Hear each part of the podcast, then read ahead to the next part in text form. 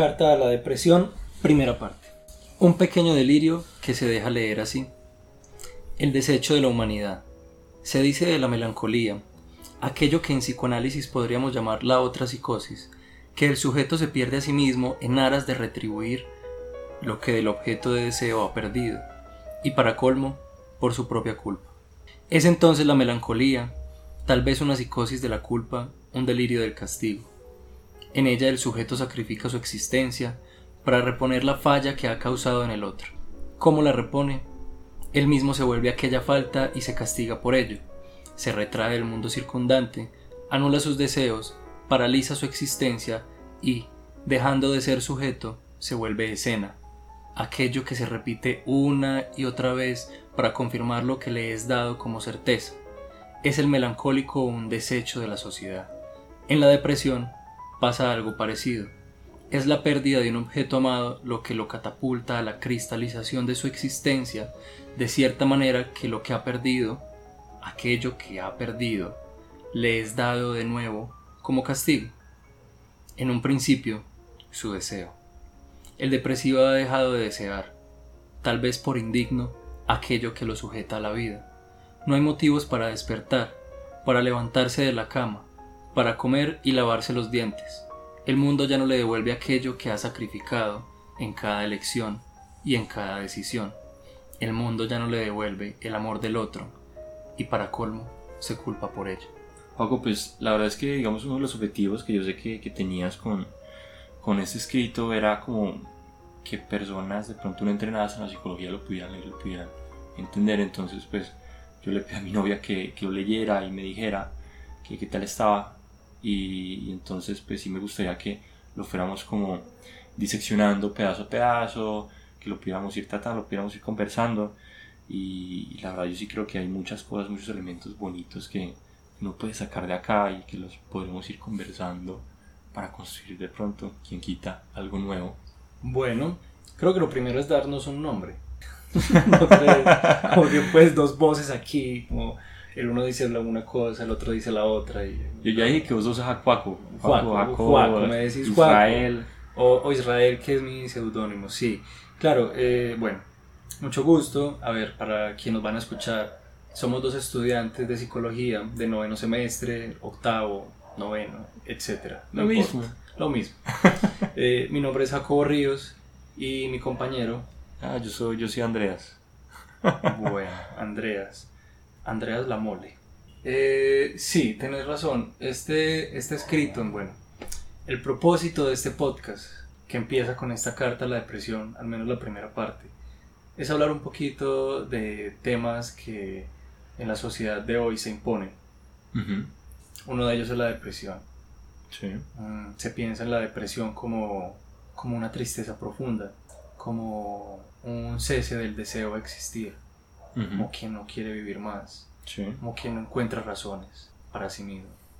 Y, y sí, de pronto es un poco complicado, pero como a modo de resumir, eh, podríamos decir que la depresión, como lo decía la carta al principio, es una falta de objeto, una falta de objeto de amor. El objeto de amor es aquello a lo que el sujeto le entrega su energía y según el cual planifica su futuro para alcanzar ese objeto de amor. Si recordamos en la teoría freudiana, se dice que ese objeto de amor se ha perdido desde la infancia. Aunque aquí no vamos a hablar mucho pues de, de teoría, sino más bien de cómo esto sucede en la vida cotidiana, sería bueno tener en claro precisamente que ese objeto de amor es un objeto que, eh, si bien no existe en la realidad, es un objeto que queda anclado a la psique humana y alrededor del cual configuramos nuestra vida. Dígase la mamá, el papá, el primer lugar donde se sintió feliz, ponlo como quieras. Es algo que amábamos y que ya no tenemos. Y que precisamente nos pasamos toda la vida tratando de darle una palabra para poderlo volver a encontrar. Ahora, también es un buen tema porque la depresión puede seguir a veces este, estos deseos, estos pensamientos sobre el suicidio a propósito de que estamos pues en septiembre, el mes del suicidio, de la prevención del suicidio. Hay muchas personas depresivas que se encierran en, en un deseo de terminar con su vida, La verdad es que es muy complicado hablar del suicidio sin que algunas personas se sientan un poco incómodas, pero creo que es un tema que debería tratarse sin tabú para poder darle paso a algo nuevo que vaya más allá de, de ese hablar a escondidas, de ese no nombrarlo, de ese miedo que se le tiene. Muchas personas creen que hablar del suicidio hace que la gente quiera hacerlo más seguido. Pero es que en realidad sucede lo contrario y es, por ejemplo, la OMS dice que entre el 80 y el 100% de las personas que se suicidan sufren de algún trastorno. Y a continuación dice que la mayoría de las personas que se han suicidado no han tenido un tratamiento terapéutico adecuado. Entonces la pregunta sale y es, bueno, si es que no han tenido un tratamiento, ¿cómo se sabe del sujeto que ha tenido un trastorno? Y es precisamente que la falta de la palabra nos hace pensar que el suicidio, más que alimentarse de el hablar de ello, se alimenta de ocultarlo. Sí. Por eso la carta, Andreas. Por eso la carta, la carta nace a partir de un proyecto que hace la Universidad de AFIT para la prevención del suicidio y el tratamiento de la depresión. En una época donde nos damos cuenta que la depresión existe en cada rincón donde nosotros nos hallemos y que existe de manera silenciosa.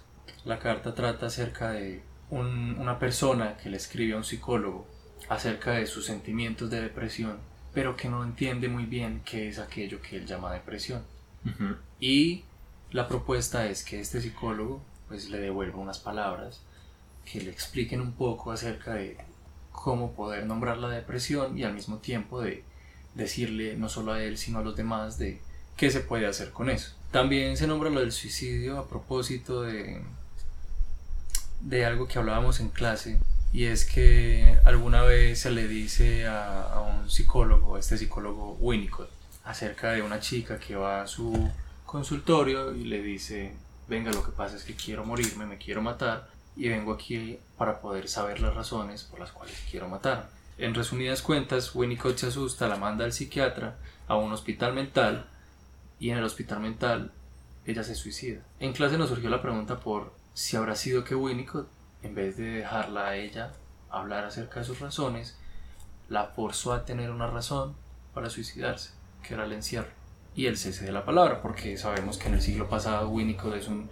es un psicólogo dinámico, psicoanalista del siglo pasado, donde eh, se utilizaba en, en, mayor medida en institucionalizar a los sujetos en hospitales mentales, en, en manicomios, como se les llamaba, y una vez entrado en un hospital mental el sujeto deja de tener palabra. Sí. Deja de ser sujeto para volverse un paciente, para volverse un aislado más de la sociedad. Desde mi posición, Andreas, eh, yo te diría que la depresión, mm, más adelante lo digo en la carta, y es que la depresión es un homólogo a la adicción. El deprimido es adicto a la soledad, es adicto a la tristeza, es adicto al pasado, es adicto a ese sentimiento de sentirse culpable por haber perdido aquello que ya no tiene en su vida. Precisamente este podcast, Andrea, se trata de, eso, de lo contrario, de la contraparte de, del silencio, del silencio del sujeto. Sí. Es de darle, más que darle, es devolverle el espacio al sujeto para que se hable. Y es decirle con nuestro silencio profesional, hable, dígase. Y como como dice la leyenda del Fénix, el Fénix muere, pero muere simbólicamente porque renace de sus cenizas y precisamente de aquellos escombros, por decirlo de alguna manera, en los que se encuentra enterrado el sujeto, que es su depresión. Volverle a dar un espacio para que surja la palabra es volverle a dar un espacio para que resurja la vida. No sé vos qué pensés de esto. No, sí, totalmente de acuerdo. Y, mira que vos lo puedes llevar entonces a, a digamos, otras conceptualizaciones de, de, la psicología otros tipos de terapias, más como si uno lo trata de un espectro, como todo, es, pues, todo, todo lo, lo, contrario. Vamos, te vas a un DBT y ellos quieren que vos puedas hacer la vida que, que quieres vivir, que deseas vivir. Y es eso mismo, para vivir lo que quieres vivir, debes dejar de vivir, debes hacer morir esa parte o al menos esa vida, esa historia eh, que, no, que no quieres vivir. Entonces poder morir para renacer y también se encuentra pues es una idea arquetípica de la persona que, que muere para volver a nacer.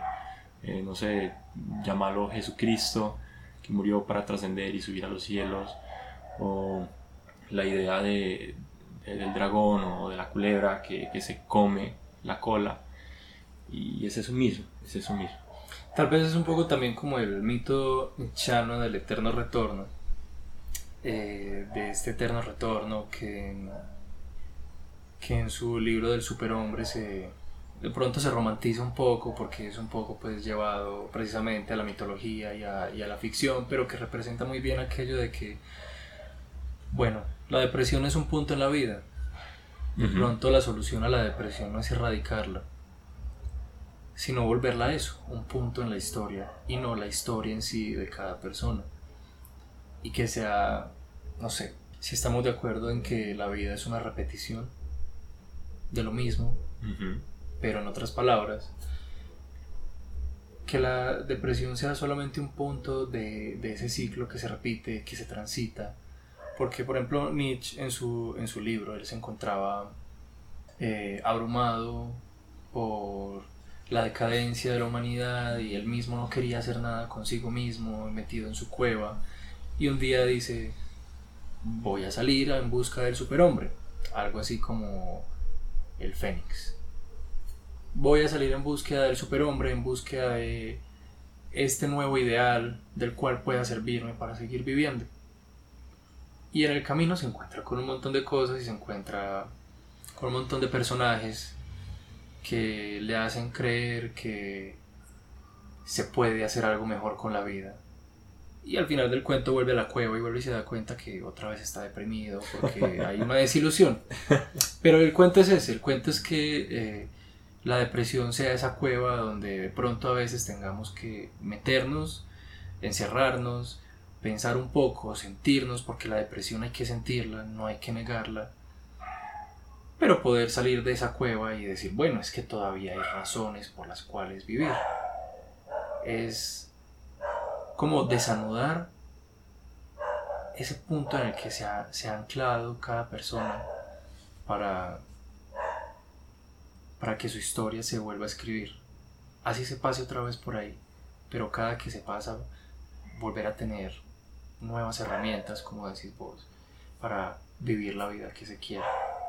Pero saber que la depresión es simplemente un, un punto en la vida y, y que no es la vida misma bueno, más adelante hablaremos, eh, no sé si te parece, podríamos hablar de, de la depresión y del suicidio. Del... Por ejemplo, a mí me nace una pregunta y es si ha de prevenirse todo suicidio y si de todo suicidio se trata de un suicidio corporal o se trata de un suicidio simbólico. No sé, no sé, pero igualmente yo creo que la mayoría de suicidios corporales bueno, yo creo que se podrían prevenir mucho si se le da como el espacio para que la persona también entienda que hace parte de, una cuestión simbólica, porque muchas veces, y más cuando uno está en un momento, eh, de pronto que uno queda como cegado a, las posibilidades, uno no puede ver más allá pues de, de la nariz y, lo inmediato es lo corpóreo, entonces uno no puede, no puede ver más allá, entonces supongo y espero digamos espacios como esto también como que dejen el mensaje de que muchas veces estos momentos, estos instantes de la vida que, que se ven como que de verdad uno no tiene más opción, como poder dar la oportunidad de, pronto abstraerse un poco y ver como la imagen más grande y entender eso.